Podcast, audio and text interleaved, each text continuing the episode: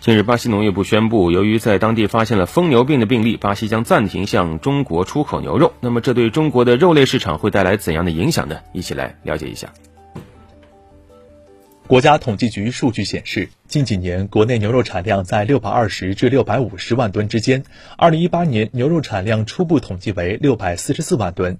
由于中国肉牛养殖时间长，牛肉产量增幅难以满足居民对牛肉快速增长需求，牛肉进口逐年快速飙升。